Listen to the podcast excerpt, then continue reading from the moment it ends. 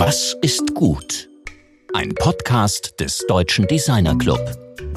Im Zeitalter der Klickrecherche haben wir uns vielleicht schon daran gewöhnt, dass alles Wissen und Informationen in den scheinbar unerschöpflichen Weiten des Internets auf einfachste Weise abzurufen ist. Googeln nennen wir das. Sind Bibliotheken deshalb Auslaufmodelle? Sind Bücher, Publikationen oder Zeitschriften, die man auch anfassen kann, nicht einfach überflüssig?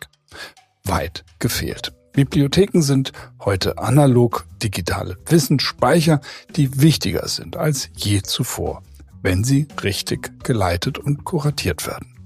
Willkommen im DDcast. Mein Name ist Rainer Gerisch.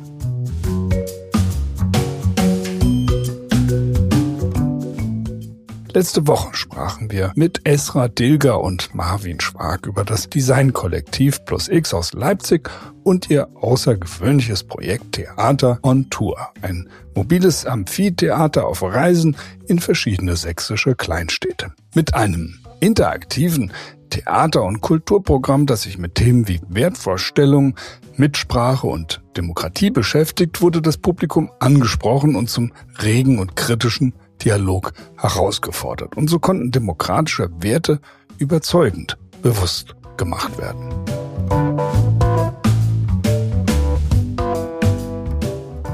In dieser Sendung geht es mit einem höchst demokratischen Gut weiter, nämlich dem Zugang zu umfassendem Wissen. Helge Asmoneit leitet seit 1987 die Bibliothek und den Bereich Information Services beim Rat für Formgebung, dem German Design Council.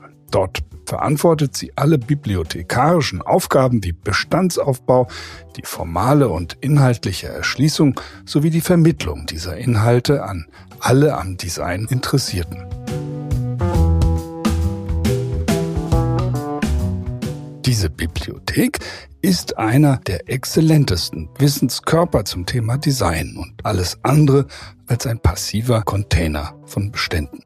Das von Helge im Laufe der Jahrzehnte aufgebaute Wissen sowie ihr eigenes, zugegebenermaßen riesiges internationales Netzwerk fließen in die Informationsvermittlung bei Beratungen und umfangreichen Recherchen für interne und externe Anfragen ein. Sie lehrt an Hochschulen Designgeschichte und Recherche im Design. Mit Helge redet Georg heute über Bücher, über Wissen, den praktischen Nutzen der Bibliothek für die Arbeit in Designstudios und Unternehmen und über die Rolle, die Bibliotheken bei der Entwicklung einer demokratischen Gesellschaft spielen. Ja, heute haben wir für mich als Bibliomanen einen wunderbaren Termin, auf den ich mich schon lange gefreut habe, und zwar mit Helge Asmoneit. Hallo, Helge, wie geht's dir? Hallo, grüße dich. Ja, schön, dass du da bist und dich hierher geradelt hast. Ähm, wir sitzen jetzt im Studio gegenüber, das ist an sich schon ein Privileg, äh, immer noch in diesen Corona-Zeiten. Aber das bietet natürlich auch die Gelegenheit, einfach sehr intensiv über das Thema Bildung, Bibliotheken, Lesen, Lernen zu reden. Ich habe direkt mal eine Frage, die sich im Grunde auf die Wahrnehmung von Lernen heute bezieht. Und zwar in der Studie Teaching for Quality Learning at University von John Biggs und Catherine Tang von der Society uh, for Research into Higher Education. Also von denen wird ausdrücklich darauf hingewiesen, dass Studierende heute ganz anders lernen als in der Vergangenheit. Nun ist aber dennoch auf dem Titel dieser Studie eine analoge Bibliothek abgebildet. Also irgendwie scheinen die analogen Bibliotheken auch in diesem neuen Lernen eine enorme Rolle zu spielen. Ja, das ist so. Das ist so. Dabei muss man sich einfach auch immer bewusst machen, was ähm, eine Bibliothek beherbergt. Ja, natürlich beherbergt sie Bücher und äh, Zeitschriften und äh, Bibliotheken tun natürlich auch ganz, ganz viel für die Informationsvermittlung und äh, den damit verbundenen Wissensaufbau, der damit äh, einhergeht, natürlich auch. Und es ist dabei eben auch nicht so, dass alles im Internet steht, sondern dass eben auch, dass es immer noch viele Printpublikationen gibt, dass es natürlich auch viele digitale Publikationen gibt und es gibt auch viele digitale Publikationen, die sind nicht frei zugänglich, sondern auch diese werden natürlich ähm, über Bibliotheken äh, gehostet, beherbergt, archiviert, Langzeitarchivierung. Also sind diese Bibliotheken schon immer noch auch die Speicher, auch die Langzeitspeicher von solchen Wissen, von solchen Informationen. Ähm, ich könnte mir vorstellen, dass für uns immer noch trotz aller Digitalität die Bibliothek und das analoge Buch das Bild ist für Wissen, für Informationsvermittlung. Aber wenn man jetzt mal auf das Thema der wissenschaftlichen Arbeit geht, ich gehe mal davon aus, dass mehr oder weniger jede und jeder, der eine Doktorarbeit in Deutschland über Design schreibt, irgendwann mal mit dir zu tun hatte. Liege ich da richtig? Na, nein, sicher nicht. Sicherlich nicht. Also es gibt natürlich ganz, es gibt ja sehr, sehr viele Designbibliotheken in Deutschland, auch weltweit. Ähm, das ist ganz bestimmt nicht so. Aber es ist schon äh, so, dass in den letzten Jahren äh, die Mehrzahl unserer Gäste tatsächlich Doktoranden und Doktorandinnen sind. Ähm, das liegt aber natürlich auch daran, dass in den letzten zehn Jahren, würde ich mal sagen, einfach die Möglichkeit, es mehr Möglichkeiten gibt, überhaupt im Design, über Design zu promovieren. Ja, und auch das Interesse gewachsen ist, im Design oder über Design zu promovieren. Das heißt, wir haben nie so viel, ein großes Interesse gehabt wie jetzt, ähm, sich wissenschaftlich mit Design auseinanderzusetzen. Aber die sind nicht alle bei mir. Nein. Okay. Also unser DDC-Vorstand Felix Kossock hat sich ja in Design promoviert äh, und er hat in der letzten aktuellen Page äh, zur Bewerbung von Frankfurt Rhein-Main als World Design Capital 2026 ein Interview gegeben. Und er sagt darin, Anführungszeichen, mein Credo lautet ja, dass wir durch Design Gestaltbarkeit präsent halten können. Wir müssen uns immer bemühen, in unseren Projekten möglichst viele unterschiedliche Perspektiven mit einzubeziehen.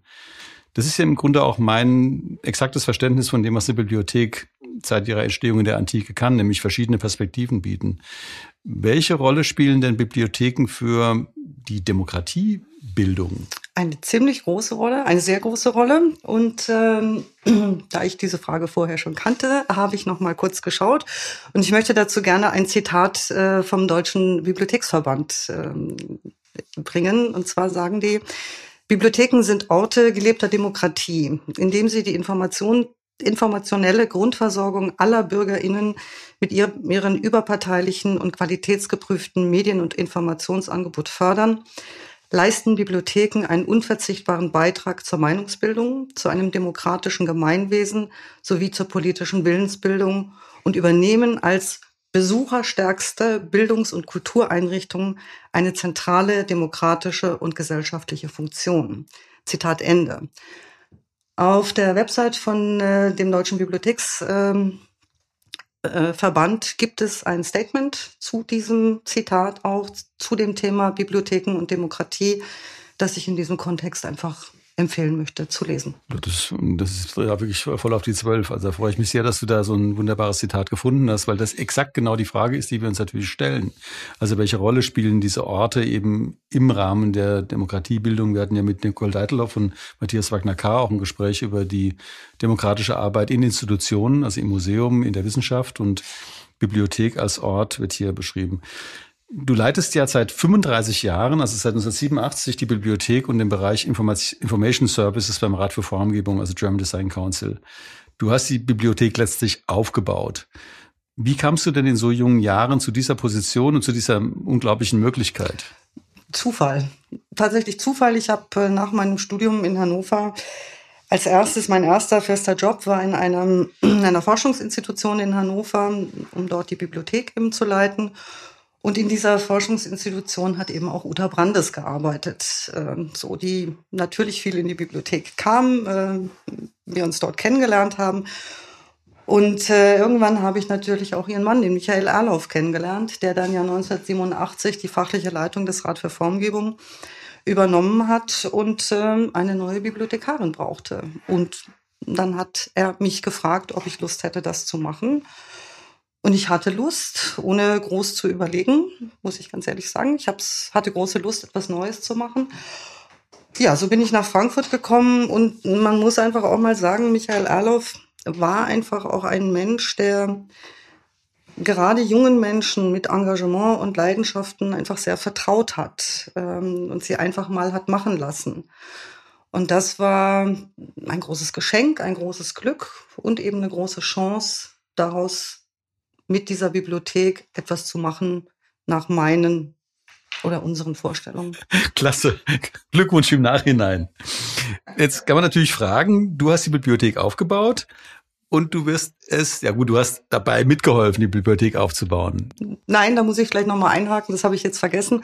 Nein, sie wurde nicht durch mich aufgebaut. Es ist tatsächlich so, dass kurz nach der Gründung des Rat für Formgebung 1953 äh, bereits begonnen wurde, erste Bücher und Zeitschriften, Fotografien, Prospekte zu sammeln und sie eben auch zur Verfügung zu stellen für Menschen, die am Design interessiert waren. Ja, wir müssen uns einfach vorstellen, vor digitales Zeitalter. Es gab eben nur Printprodukte. Und das wurde halt irgendwann immer mehr. Und ähm, da der Rat für Formgebung ja sich auch als Ziel gesetzt hat, nicht nur die Menschen in der Designbranche, sondern eben alle Menschen über Design zu informieren, wurde daraus schnell ein Auftrag, den man sich äh, gesetzt hat. Wir wollen auch über Design informieren und daraus wurde dann irgendwann die Bibliothek. Als ich gekommen bin, gab es äh, 1987 gab es gut 4000 Bände in dieser Bibliothek. Da sind wir jetzt inzwischen bei 20.000. Das ist natürlich jetzt ein bisschen mehr, aber es ist nicht so, dass ich sie aufgebaut habe. Ich habe schon einen sehr guten Grundstock Stock vorgefunden. Gut, aber trotzdem das Wesen. Ich meine, es gibt ja diese Bibliothek, war zu dem Zeitpunkt schon vorhanden. Sie hat einen gewissen Korpus, gab es eben diese 4000 Bände und deswegen mittlerweile gibt es eben fünfmal so viel. Da ist ja irgendwas passiert und in dieser Zeit warst du da. Ähm, ich habe mal in dem Lesikon von der Juli Gudehus äh, den Karlauer losgelassen, äh, woran der Rat für Formgebung arbeiten noch arbeiten muss, ist die Form der Ratgebung. Und ich finde, diese Bibliothek ist eben ein Teil dieser enormen Ratgebung. Was, was hast du da gemacht und was ist das Wesen der Bibliothek, wenn man so fragen darf? Das Wesen der Bibliothek ist, es ist eine Spezialbibliothek zu internationalem Produkt- und Industriedesign, natürlich mit angrenzenden Bereichen.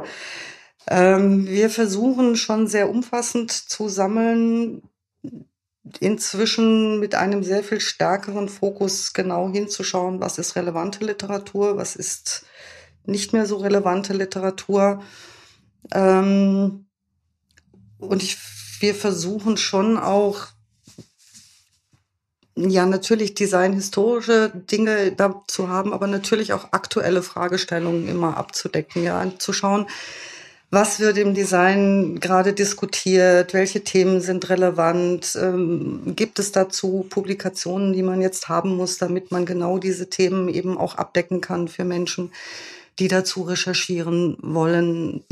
So dass und, da, da ist die Bandbreite wirklich sehr groß. Im Design ist einfach sehr groß dieses Thema. Ja, Design ist jetzt Design und wirtschaftliche Fragen, seien es designhistorische Fragen, seien es Spezialthemen wie User Interface äh, Design, Bionik.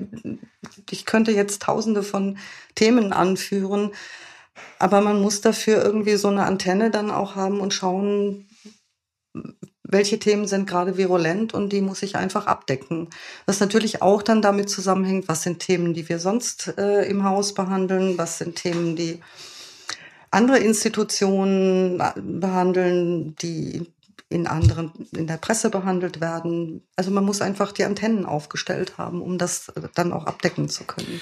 Wenn man jetzt mal das als ein Werk betrachtet, ich will es jetzt nicht überinterpretieren irgendwie als ein Kunstwerk, aber es ist gewissermaßen ein Werk, das du hier auch mit aufgebaut hast oder mitentwickelt hast. Und das hat immer auch einen Charakter, so ein Werk hat immer einen Charakter von einem Selbstporträt. Also was von dir selbst siehst du denn da, wenn du heute auf diese doch, wie du gerade sagtest, glaube ich, sehr wichtige Spezialbibliothek schaust? Mm, das, da drin sehe ich also schon meine Aufmerksamkeit auch in die Branche, in die Szene hinein, zu, zu schauen, was passiert, wo eigentlich. Äh, schon auch zu hören, welche Themen andere Menschen bewegen, insbesondere aber auch unsere Gäste, die die Bibliothek benutzen. Also ich habe da sehr, sehr viel auch über gerade Studierende gelernt, die mit neuen Themen kamen, mit neuen Begriffen kamen, von denen ich noch nie etwas gehört hatte und mich dann selber erstmal reinarbeiten musste, um zu gucken, dass ich genau diese Dinge dann auch, auch abdecke. Und ja, natürlich ist auch etwas von mir da drin, wenn ich irgendwelche Publikationen äh, nicht gut finde oder nicht leiden kann, dann kaufe ich sie zwar, stelle sie auch ins Regal, aber dann werden sie vielleicht nicht so häufig von mir empfohlen wie vielleicht mhm. andere. Mhm. Ich würde diese Bibliothek, wie glaube ich viele Spezialbibliotheken, die ihren Bestandsaufbau aus unterschiedlichen Quellen speisen, eher als eine Collage bezeichnen. Mhm. Aber da hast du jetzt gerade eine kuratorische oder redaktionelle Dimension äh, der Arbeit äh, der Bibliothekarin auch genannt. Also da ist ja noch eine relativ große Entscheidungsfreiheit auch da zu sagen, ich möchte bestimmte Dinge, weil sie müssen gekauft werden, klar, aber andere Dinge kannst du ja auch frei entscheiden, ob du sie äh, einkaufst oder nicht. Ja, das kann ich frei entscheiden. Ähm, und da kommt mir natürlich auch etwas äh, zur Hilfe, worüber wir gleich noch sprechen werden, nämlich der Verbund der Frankfurter Museumsbibliotheken mit ihren sehr unterschiedlichen Bibliotheken und sehr unterschiedlichen Schwerpunkten.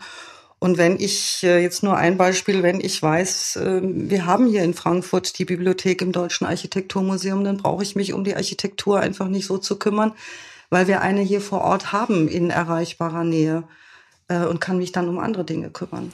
Bevor wir zu den Frankfurter Museumsbibliotheken kommen, die, was ich für wirklich ein sehr wichtiges Thema halte, weil es in der, selbst in der Fachszene nicht wirklich bekannt ist, was das alles leisten kann, möchte ich ganz gerne mal auf eher literarische Betrachtung von Bibliotheken kommen. Und wenn man über Bibliotheken spricht, dann kommt man ja an Jorge Luis Borges Unendlicher Bibliothek äh, absolut nicht vorbei. Also es ist eine Geschichte von 1941, ein fiktionaler, unendlicher Wissensspeicher aus der Geschichte die Bibliothek von Babel. Ähm, der Mathematiker Daniel Schäfer hat ja mal ausgerechnet, dass da eine unglaubliche Anzahl von 10 hoch 1.845.281 Bände drin sein müssten. Das sind also, glaube ich, in, also Tausende von Zehnerstellen mehr als die Moleküle oder die, die, äh, die Atome im Universum. Das ist also eine unendlich große Zahl. Das ist ja nur eine Metapher dafür, für das Wissen. Ähm, was kannst du in Zahlen über die Designpublizistik sagen? Also ich ich weiß, lese viel, ich weiß viel, ich kriege auch viel mit, man kriegt die Verlagskataloge äh, ähm, zugeschickt, aber was ist denn die Designpublizistik erstmal im Verhältnis zur Gesamtpublizistik, aber was ist denn das eigentlich für, ein, für eine Welt, die Designpublizistik? Zu Zahlen sage ich dir ganz ehrlich, keine Ahnung. Okay. Keine Ahnung, keine Vorstellung, weiß ich nicht. Mhm. Also es gibt viel, ja, und das, das ist eben die große Herausforderung, immer wieder zu überlegen, was könnte es wo geben. Okay. Aber du kaufst du so ganze Verlagsprogramme auf oder, oder nee, du guckst immer gezielt? Ich schaue sehr gezielt, ich schaue mir die Sachen auch vorher sehr genau an, ähm, bevor ich sie tatsächlich kaufe. Äh, es gibt einfach äh, viele Publikationen, die redundant sind zu anderen. Äh, ich brauche nicht fünf Bildbände zu Badeinrichtungen oder zu irgendwelchen anderen äh, Dingen. Das, das braucht man irgendwann nicht. Die Sachen wiederholen sich. Ähm, Nein, ich schaue schon sehr genau hin, ähm, ob da Substanz und Relevanz drin ist. Ja.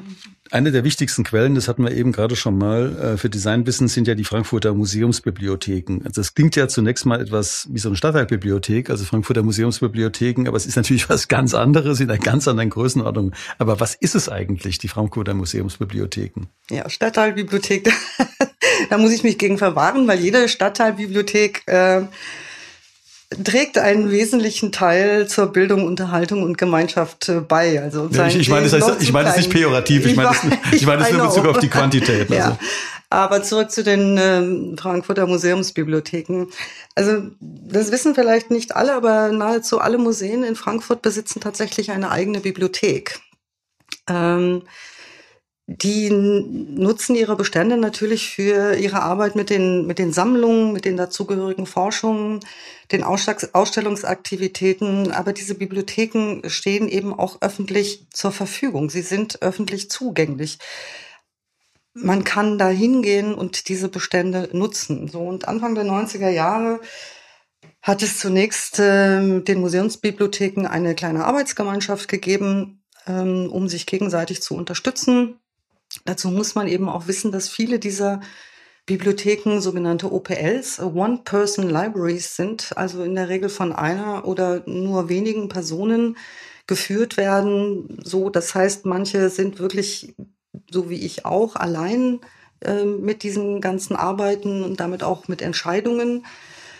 Und da ist es einfach hilfreich, wenn du, wenn du ein Netzwerk hast, mit dem du dich austauscht. Und dann wurde aus diesem dass dieser Arbeitsgemeinschaft irgendwann dieser Verbund der ähm, Museumsbibliotheken und dieser Begriff Verbund ist unmittelbar verbunden ähm, mit der gemeinsamen digitalen Katalogisierung. Ja, also natürlich wird seit den 90er Jahren digital katalogisiert in Datenbanken hinein. die dann irgendwann auch ähm, als sogenannte OPACs, also Online Public Access Catalogs, sogenannte Online-Kataloge zur Verfügung stehen. Und es gab eben dieses Projekt, mh, dass die Frankfurter Museumsbibliotheken einen gemeinsamen Online Public Access Katalog im Internet haben, wo alle Bestände hineinkatalogisiert worden und damit sichtbar und recherchierbar waren für, für, für jeden, der daran Interesse hat. Aber du hast ja diese 20.000 Bände bei euch genannt. Wie viele Bände sind denn da repräsentiert? Also ähm, aktuell sind wir bei gut 700.000 Medieneinheiten. So nennt man das. Und das ist ein Projekt, das äh, vom Kulturamt der Stadt Frankfurt äh, finanziell und ideell unterstützt wurde, was großartig ist. Und nach einiger Zeit hat man sich dann gesagt, naja, Frankfurt hat so viele andere Bibliotheken, die auch in diesen musealen Kontext durchaus hineinpassen, inhaltlich interessant sein könnten. Und die Stadt hatte nichts dagegen, dass auch diese Bibliothek, äh, Bibliotheken in diesen Verbund mit hinein konnten. Und so sind wir, ähm, also nicht städtische Einrichtungen, so wie der Rat für Formgebung, aber eben auch andere, und zurzeit sind wir jetzt 21 Bibliotheken und Archive, die Mitglied sind in diesem Verbund. Inzwischen auch einige Kultureinrichtungen der Stadt Offenbach, weil sie einfach inhaltlich zu uns passen, ja, weil sie den Gesamtbestand gut ergänzen ähm, und man eben noch ein größeres Konvolut an Quellen hat, die man nutzen, die man nutzen kann. So, und das sind halt natürlich alles Spezialbibliotheken, äh, die für die Kunstszene, für die Kreativszene durchaus von Interesse sind.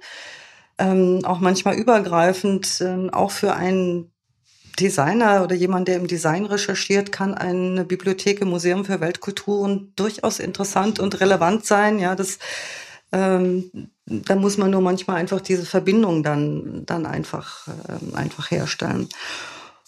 Und dieser Katalog ist, äh, das ist schon einzigartig. Also man kann, es gibt kaum ein anderes Projekt, das so erfolgreich über einen so langen Zeitraum äh, tatsächlich läuft wie diese Frankfurter Museumsbibliotheken. Also ein Spezialprojekt einfach, ja. Und was dann auch noch dazu kam, dass wir natürlich erstmal die bestehenden Bestände, also das, was digital bereits da war, eingespielt haben, dann aber auch retrospektiv erfasst haben und äh, Altbestände damit reingepackt haben. Und dieser Bestand einfach ständig wächst jetzt auch noch. Und dann kam 2014 eine weitere Entwicklung dazu, hm, dass nämlich unser Bestand der Frankfurter Museumsbibliotheken oder von diesem Verbund auch in den sogenannten SWB, den Südwestdeutschen Bibliotheksverbund, eingespielt wurden und eben auch dort recherchiert werden können, was eine andere Sichtbarkeit möglich macht, weil in diesem Südwestverbund einfach auch noch andere designrelevante Bibliotheken äh, Mitglied sind und wir plötzlich auch Teil äh, dieses großen Verbundes, ähm, Verbundes waren. Und das ging dann sogar so weit, dass bis vor, ich glaube, vor zwei Jahren war das, hat sich der SWB sogar noch zusammengetan mit dem äh, GBV, dem gemeinsamen Bibliotheksverbund. Das sind jetzt alles schreckliche Abkürzungen hm, aus, ne, äh, aus meiner wichtig. Profession. Das sind aber die norddeutschen Bundesländer und daraus entwickelte sich dann der sogenannte K10 Plus Katalog das heißt, es ist jetzt ein Katalog, in dem Bibliotheken aus zehn Bundesländern plus Bibliotheken aus anderen Bundesländern, die inhaltlich gut dazu passen, in einen riesigen Verbund mit katalogisiert Man, Das, das Wichtige für uns jetzt hier ist ja, also ich kann ja, wenn ich jetzt über Google ins Internet gehe und äh, recherchiere über bestimmte Designthemen, komme ich eben nur bis zu einem bestimmten Level und dann hört es auf. Und äh, diese tiefere Information, die eben durch diesen Zugang zu diesem K10 Plus ähm, äh, Verbund möglich ist, äh, ermöglicht ja eben auch die Recherche, also systematische Recherche in bestimmten Themenfeldern. Wenn ich das jetzt mal ganz praktisch äh, betrachte, also wenn ich jetzt sage, als Designpraktiker, also nicht als Doktorandin oder Doktorand, möchte ich eine Recherche machen, um mir einen echten Überblick über ein Designthema zu verschaffen. Wie mache ich das denn mit diesen Mitteln? Ja, das ist nicht immer so ganz einfach. Das muss, das muss ich tatsächlich zugeben. Ähm, also klar empfehle ich durchaus immer erstmal eine Internetrecherche. Das äh, kann aber immer nur der Anfang sein. Ich muss natürlich schon Kenntnis haben von diesen ganzen OPACs. Ich muss Kenntnis haben von anderen Datenbanken, die noch zur Verfügung stehen.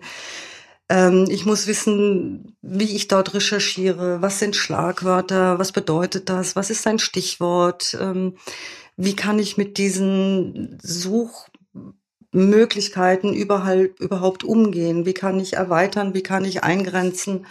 Das ist nicht alles ganz einfach. Das äh, muss ich zugeben. Ähm, deshalb empfehle ich eigentlich immer, mal in eine Bibliothek zu gehen und mit jemandem zu sprechen, der sich mit eben diesen ganzen Medien auskennt ähm, und sich helfen zu lassen, weil es einfach, weil auch das für uns Bibliothekare und Bibliothekarinnen auch inzwischen so wahnsinnig komplex geworden ist. Ähm, nicht nur die, die OPAX ist eigentlich das geringste, aber die ganzen digitalen Ressourcen, die es überhaupt gibt, das, kann man kaum noch alles über, überschauen. Das wird ja relevant, wenn wir jetzt, also wir haben die gesamte Maßnahme des DDKs, findet ja im Rahmen eben auch äh, des European Green Deal, der UN 17 äh, statt. Also wir reden ja hier nur über Transformation. Das ist worum es eigentlich geht und wieso auch das Gespräch heute so wichtig ist. Wir brauchen ja Wissen, um uns aus diesem Schlamassel, in dem wir drinstecken, irgendwie rauszutransformieren.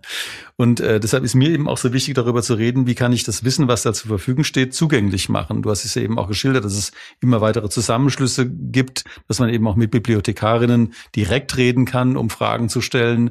Und da kommen wir natürlich eben auch auf dein, dein tatsächlich im Laufe der Zeit entstandenes Fachwissen äh, zur Sprache.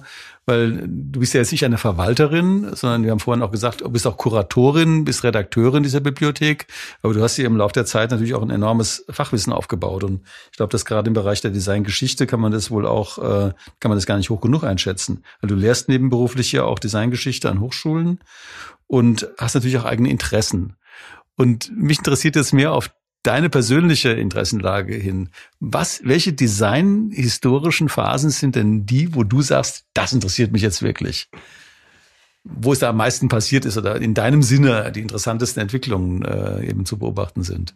Das kann ich gar nicht auf einzelne Epochen äh, einschränken. Es ist eigentlich immer, immer etwas, es ist eigentlich immer viel passiert. Man muss natürlich das, was passiert ist, immer auch in einen in den Kontext setzen, in dem es passiert ist, ähm, also in den Kontext ihrer Zeit. Also welche technischen Möglichkeiten standen zur Verfügung?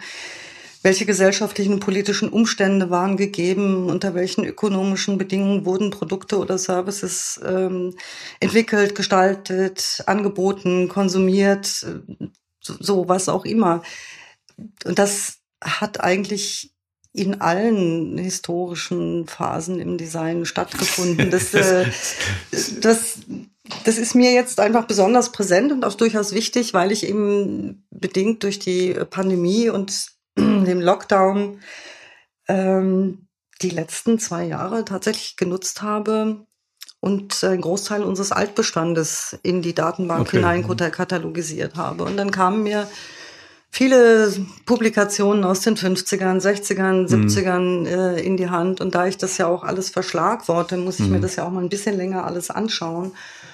Und dann wunderst du dich schon, wo du dann denkst, ach guck mal hier, 1955, da haben sie ja auch schon über Klimawandel gesprochen, mhm. über Design und Nachhaltigkeit, über ähm, Teilhabe von Benutzern, ähm, ja, was heute nutzerzentriertes Design heißt. Äh, auch damals hat man schon über ähm, Verbindungen zwischen Mensch und Produkt gesprochen, heißt heute User Interface Design. Ja, früher nannte man das Mensch-Produkt-Beziehung, Mensch-Maschine-Beziehung. Das sind alles Dinge, die gab es schon mal. Das ist alles, das ist nichts Neues. Ja, also es sind, die Themen sind schon immer wieder immer wieder gleich. Sie müssen aber in den Kontext der Zeit gesetzt werden. Mhm. Und manchmal gibt es aber auch tatsächlich schon aus früheren Jahrzehnten durchaus Antworten auf diese Fragen. Mhm. Und es ist muss nicht alles gerade neu erfunden werden. Das war so eine ganz große Erkenntnis, die ich in den letzten zwei Jahren ja, nochmal ja, gewonnen habe. Das ist ja eine, eine, Antwort im Sinne der französischen Mentalitätsgeschichte, also der Konjunkturgeschichte. Das ist das also diese Veränderungen im Laufe der Zeit, diese Wiederkehr von bestimmten Aspekten unter anderen technologischen Bedingungen. Das ist natürlich nochmal eine sehr spezielle äh, Betrachtung. Ähm, ich habe das eigentlich ganz banal äh, im Grunde in Bezug auf die Vorliebe für eine bestimmte Zeit gemeint, aber du hast eine sehr intelligente Antwort, erwartungsgemäß intelligente Antwort gegeben, die eben auch den Überblick ähm, hervorragend illustriert. Aber wenn man jetzt nochmal konkreter an die, an die Arbeit äh, schaut, also wie ist, ähm, wie man arbeitet nennt man mit Recherchetools. Also Wenn ich mir das jetzt ganz praktisch vorstelle, also ich stelle mal vor, die arbeiten im Designteam, arbeiten zum Beispiel an der Fragestellung, wie kriege ich jetzt Holz und, und Keramik in einer Badsituation zusammen, ähm, würde man ja normalerweise davon ausgehen, dass man eine Google-Recherche macht und möglicherweise, wie du vorhin sagtest, sich da eine, äh, eine Frustration äh, einhandelt. Aber wie würde, wie würde ich denn jetzt aus einer konkreten Frage heraus mit, ähm, mit der Bibliothek arbeiten können, also mit euch arbeiten können? Sprechen, miteinander sprechen. Also ich bin einfach sehr dafür, erstmal miteinander zu reden, weil einfach dieses Thema der Schlagworte und Stichworte durchaus kompliziert und nicht unbedingt auch das Wording ist, das äh, Designerinnen und Designer benutzen, dann einfach zu schauen, wie komme ich, wie komme ich genau dahin, wo so etwas stehen könnte. Und das funktioniert am besten, indem ich mit den Bibliothekarinnen und Bibliothekaren spreche, wo so etwas stehen könnte, wo ich so etwas finden könnte, ob es in einer Bibliothek steht, ob es in einem Buch steht, ob es äh, vielleicht äh, in einer Datenbank zu finden ist oder ob ich vielleicht besser einen Experten befrage oder eine Materialdatenbank befrage äh, für Design. Da gibt es so, so, so viele Möglichkeiten und du kriegst einfach nicht für jede Frage das Rezept, wie ich am besten vorgehe. Also die Frage, jede Frage ist so individuell, dass sie auch einen individuellen Rechercheweg dann einfach braucht. Und deshalb ist das Miteinander sprechen unglaublich wichtig. Und das ist eben auch das, was ich mit unseren Gästen immer als erstes mache. Wir setzen uns erstmal hin, und sprechen. Und das ist für uns ja vom DDKs aus gesehen auch wirklich sehr wichtig, weil wir wollen ja eben auch dafür sorgen, dass Leute den Mut ähm, bekommen, irgendwie auch in der Transformation zu arbeiten, also Dinge wirklich anzupacken. Und teilweise steht man eben vor Fragen, die aus dem unmittelbaren Team heraus nicht beantwortet werden können, die Kunden nicht beantworten können und wo auch ein Verband oder eine IHK oder wo auch immer eigentlich an ihre Grenzen stößt. Also man sagt eine Fra Designfrage, die äh, eben zum Beispiel etwas betrifft, was möglicherweise vor 50 Jahren schon mal gelöst wurde oder so. Da würdet ihr auch helfen können, wenn man eben deine Sprechstunde, wie auch immer, in Anspruch nimmt. Wie würde das denn ablaufen? Also ja, wir sprechen, wir sprechen und das ist äh, natürlich überlege ich als erstes mal, was kann unser Bestand leisten? Kann er überhaupt etwas leisten? Wenn es unser Bestand nicht kann, gibt es eine andere Bibliothek, die etwas, äh, die diese Antwort vielleicht haben kann? Ähm, vielleicht ist das auch mal eine Frage, die eine Bibliothek gar nicht beantworten kann und dann überlege ich natürlich schon, gibt es einen Verband, gibt es eine Institution, die darauf spezialisiert ist? Kann man da vielleicht mal anfragen? Ähm, gibt es einen Experten, eine Expertin in unserem riesigen Netzwerk, das wir haben, ähm, die da vielleicht hilfreich ist? Also ich verstehe mich da auch als Vermittlerin. Ja, ich bin Vermittlerin zwischen den Fragestellungen von Designerinnen und Designern oder den Designinteressierten. Das sind ja nicht nur professionelle Designerinnen und Designer, die bei uns anfragen oder Designstudierende. Es sind ja auch Privatpersonen, die mit, äh, mit Anliegen kommen. Ähm, und dann muss man vernetzen. Das, das ist einfach das, das Wichtigste. Daraus schöpfe ich. Ja, Bücher, Druck, digital kann nicht alles. Es geht nur über das Miteinander sprechen. Ja, das ist ja auch sehr ermutigend, also dass wir jetzt das, was wir zunächst mal als Bibliothek besprochen haben, entwickelt sich ja jetzt im Laufe des Gesprächs immer mehr eben zu einem ja, Wissensvermittlungsraum, in dem auf unterschiedlichste Art und Weise eben auch Themen verhandelt werden können oder eben auch Themen jetzt wirklich äh, in Netzwerke reingebracht werden können. Du sagtest, es gibt ja natürlich über den Rat für Formgebung auch noch diesen riesigen Wissensraum da hinten dran, die Industrieunternehmen, eben die zahlreichen Designerinnen und Designer, die irgendwie mit der Institution zu tun haben, mit denen man auch Kontakt herstellen kann. Also das wäre auch nochmal ein zusätzlicher Punkt, äh, Leute zu ermutigen, einfach mit euch zu reden. Ja, mit uns zu reden, aber generell mit Menschen zu sprechen, die vielleicht weiterhelfen können. Für mich wird das Gespräch inzwischen mit zur wichtigsten Recherchequelle überhaupt, weil es, weil es einem auch immer wieder zurückspiegelt, ist meine Fragestellung überhaupt die richtige? Versteht mein Gegenüber überhaupt, was ich will? muss ich meine Frage anders formulieren. Also es ergibt sich im Gespräch schon ganz, ganz viel, das dann beide weitergehenden Recherche einfach auch hilft, weiterzukommen und gezielt auf eine Lösung hinzuarbeiten. Wenn man sich jetzt diese Inseln des Wissens, wie auch immer man die Bibliotheken bezeichnen mag, diese Designbibliotheken mal anschaut, welche sind denn die größten oder die, sagen wir, die wichtigsten, für dich auch wichtigsten analogen Designbibliotheken, die du kennst oder auf die du zugreifen würdest? Kein, keine Ahnung, welches die größten sind. Ich kenne viele Designbibliotheken. Ähm, es geht nicht um Ranking, es geht einfach darum, welche, ja, welche sind denn wichtig? Also. Ja, es sind so viele wichtig. Also von der Größe ist vielleicht die SLUB Dresden, also die Sächsische Landes- und Universitätsbibliothek in Dresden vielleicht ganz wichtig. Das liegt aber auch mit daran, dass die einfach über viele, viele Jahre im äh, Förderprogramm der Deutschen Forschungsgesellschaft das Sondersammelgebiet Industriedesign äh, hatten und natürlich versucht haben, alles zu sammeln, was irgendwie erscheint zum Thema Industriedesign. Und zwar nicht nur in Deutschland, sondern international. Also Print, aber auch digital. Die haben schon einen sehr, sehr, sehr, sehr großen Bestand, den man natürlich auch über deren OPAC online recherchieren kann. Ähm, also wichtiger ist mir tatsächlich die Qualität einer Bibliothek. Und da gibt es eben viele kleine Bibliotheken, die einfach eine, eine ungemeine Qualität haben. Und das ist mir viel, viel wichtiger. Und da kann ich jetzt auch keine herausheben, weil es viele gibt mit sehr speziellen Sammelschwerpunkten, äh, die ich einfach großartig finde. Und da kann ich jetzt keine einzelne nennen. Da müsste ich jetzt könnte ich jetzt lange Listen vorlesen das, äh, und würde immer noch welche vergessen.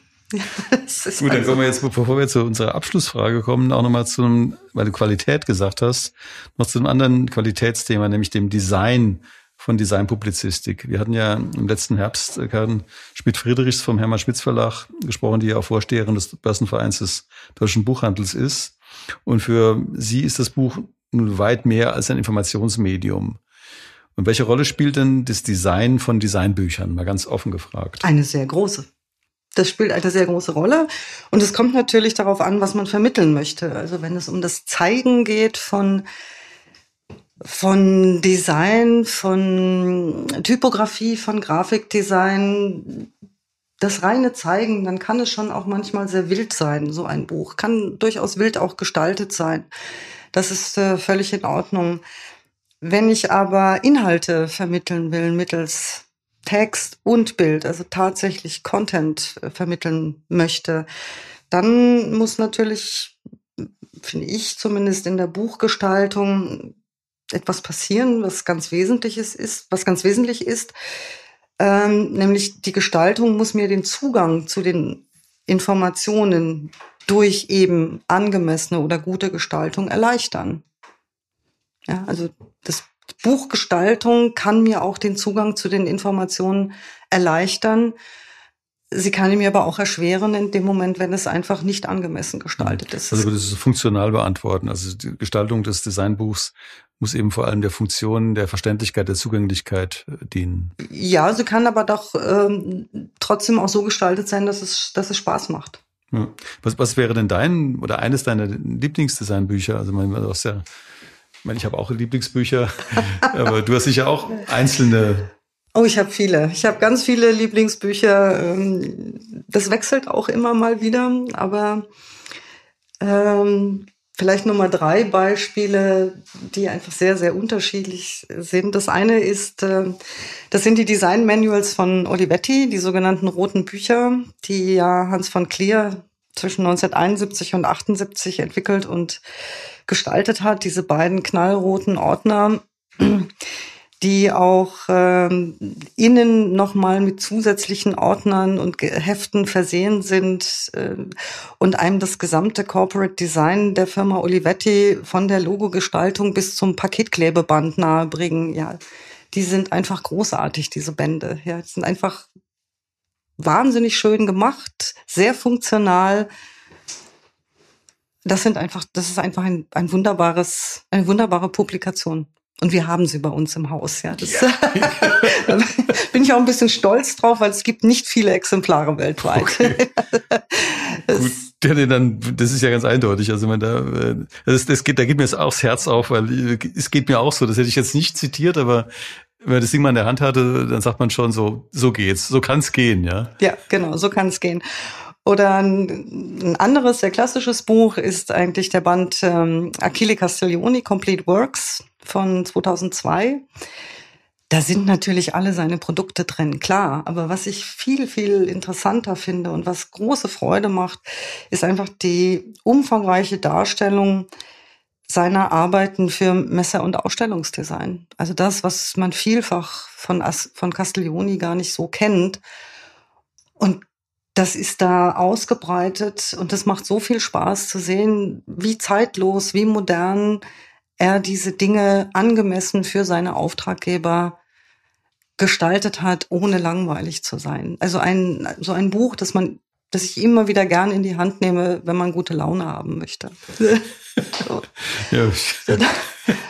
Das und dann äh, so als drittes Beispiel, das ist eigentlich ein eher untypisches Beispiel, aber ich liebe es auch, das ist äh, Werner Nachtigall, Biologisches Design, äh, systematischer Katalog für bionisches Gestalten von 2005.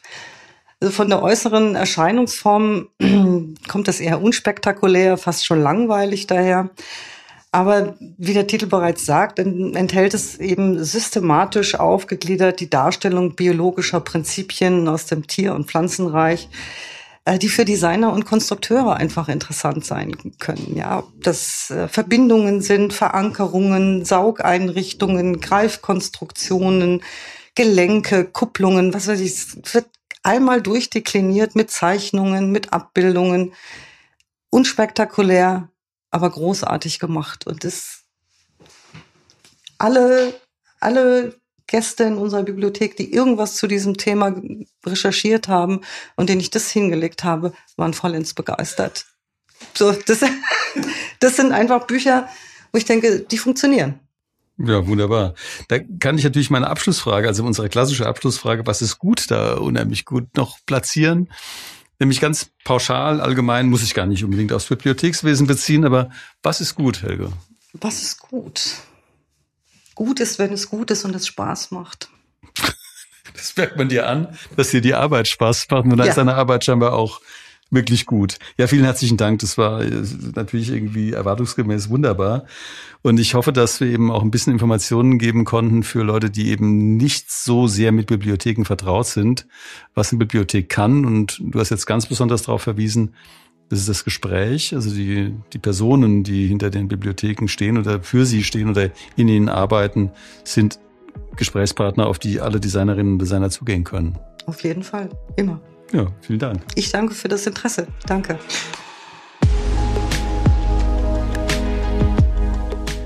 Das war Georg im Gespräch mit Helge Asmoneit.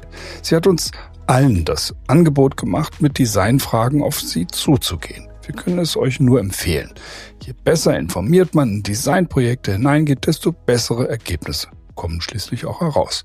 Da reicht eben eine Google-Recherche oft nicht aus.